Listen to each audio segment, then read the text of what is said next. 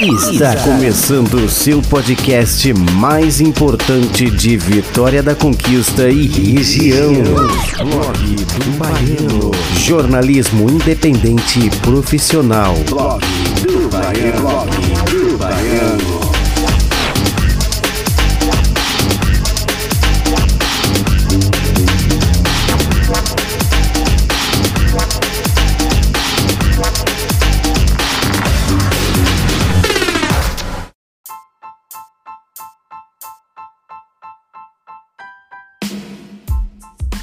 Estou chegando para te fazer companhia pela última vez na semana. Afinal de contas, hoje é sexta-feira, 28 de agosto, e eu estou trazendo notícia e informação de Vitória da Conquista e região.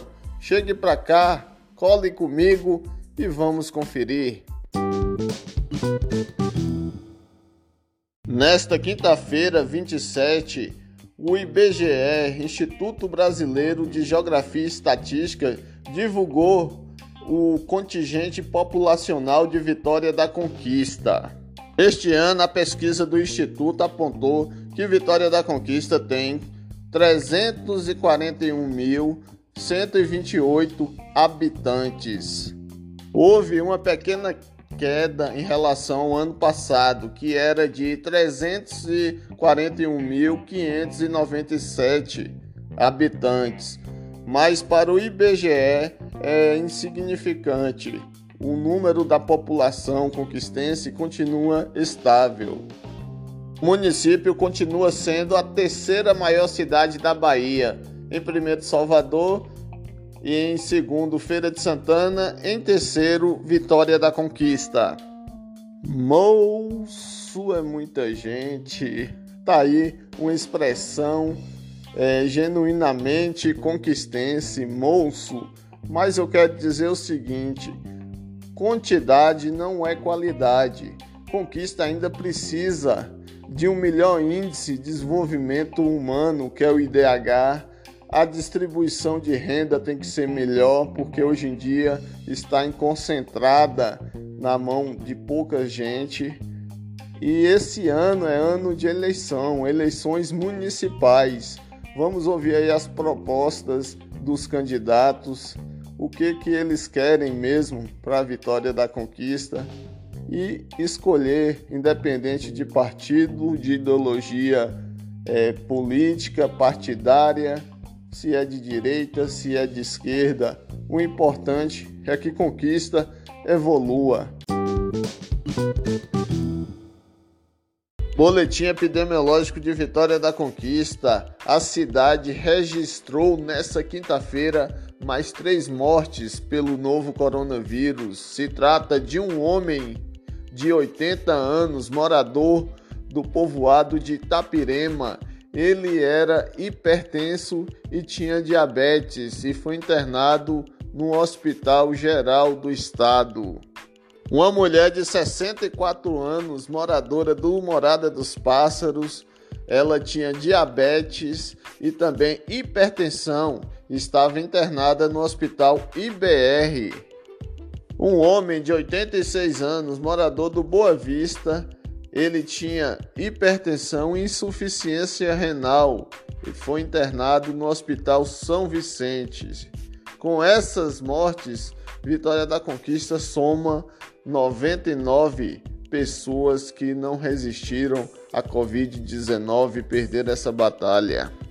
Em seis meses de notificação, já foram confirmados no município 5.091 pessoas contaminadas pelo novo coronavírus, recuperadas 4.493, em recuperação 499, que se recuperam internadas em hospitais 36 e que se recuperam em isolamento domiciliar 463 pessoas. Blog do Baiano. Governo federal tem até segunda-feira, 31, para apresentar ao Congresso o projeto orçamentário para 2021. Confira na reportagem. O orçamento do governo federal para 2021 ainda não foi enviado ao Congresso Nacional. O texto deve ser encaminhado à Casa Legislativa até o dia 31 deste mês para que os parlamentares analisem os números para o próximo ano. O que a Lei Orçamentária Anual faz é uma previsão de gastos e receitas que o governo federal vai ter no ano seguinte. Por isso, precisa enviar ao Congresso Nacional um projeto em que especifica quais os gastos pretende executar ao longo de 2021 e as respectivas fontes de financiamento, ou seja, qual a previsão de arrecadação de impostos, qual a previsão de divisão de lucros e dividendos das empresas estatais, entre outros. Agora, em 2020, com a pandemia da Covid-19, o governo decretou o estado de calamidade pública, o que possibilitou o não cumprimento das regras fiscais vigentes. O economista e professor da Universidade de Brasília, José Luiz Oureiro, acredita que é necessário manter estímulos fiscais para a economia brasileira não entrar em recessão. Se a gente voltar ao ajuste fiscal no ano de 2021, a gente vai mergulhar a economia brasileira novamente numa recessão. Nenhum país do mundo, e isso é importante chamar atenção, nenhum país do mundo está discutindo o retorno às políticas de austeridade fiscal para 2021. Pelo contrário, a discussão que está sendo feita nos Estados Unidos, na Europa, no Japão e demais países é de novos estímulos da parte da política fiscal porque as economias vão sair muito enfraquecidas da pandemia do coronavírus. Já para o economista Pablo Speyer, que é diretor do Grupo de Serviços Financeiros Internacional Mirai, a preocupação é justamente manter o teto de gastos flexíveis, uma medida que pode aumentar o rombo fiscal no Brasil. Eu acho que o mundo está sendo ajudado a isso por uma inflação baixa eu acho que a, a, expectativa é que o coronavírus arrefeça e que a gente volte a ter um teto de, de, dos gastos aí plausível. Algo que a gente não, não, por exemplo, esse ano a gente gastou um dinheiro maluco. O presidente e o, o Paulo Guedes injetaram um trilhão de reais na economia em questão de poucos meses, né? Algo nunca feito no Brasil antes também. Então a expectativa que eu tenho é que o teto, teto dos gastos seja mais baixo do que foi incluindo todo esse custo do coronavírus esse ano.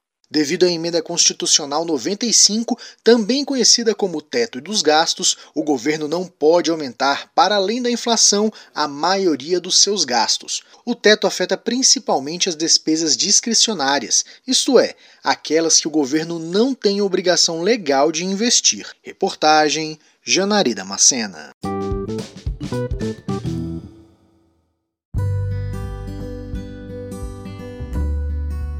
Olha só que boa notícia para encerrar o podcast de hoje. O padre da paróquia Nossa Senhora de Guadalupe, em Vitória da Conquista, Carlos Barbosa Sampaio, conhecido carinhosamente pelos fiéis como o Padre Bebeto, foi curado da Covid-19. A Arquidiocese informou na tarde dessa quinta-feira, 27, que o reverendo já está liberado para exercer as suas funções. Olha só que boa notícia. Boa sorte, padre. Tudo de bom e vida que segue. Blog do Baiano. Jornalismo independente e profissional. Blog do Baiano. Blog do Baiano.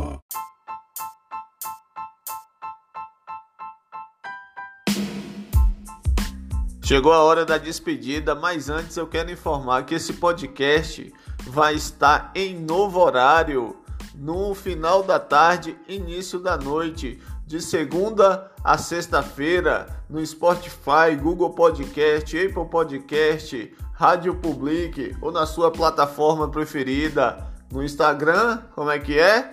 Marcelo.baiano, deixe lá sua mensagem. No Facebook, Marcelo Baiano, deixe o seu recado. E para reclamar de alguma coisa ou denunciar, o WhatsApp é 77992057414. Um abraço, um excelente final de semana e até segunda-feira. Fui!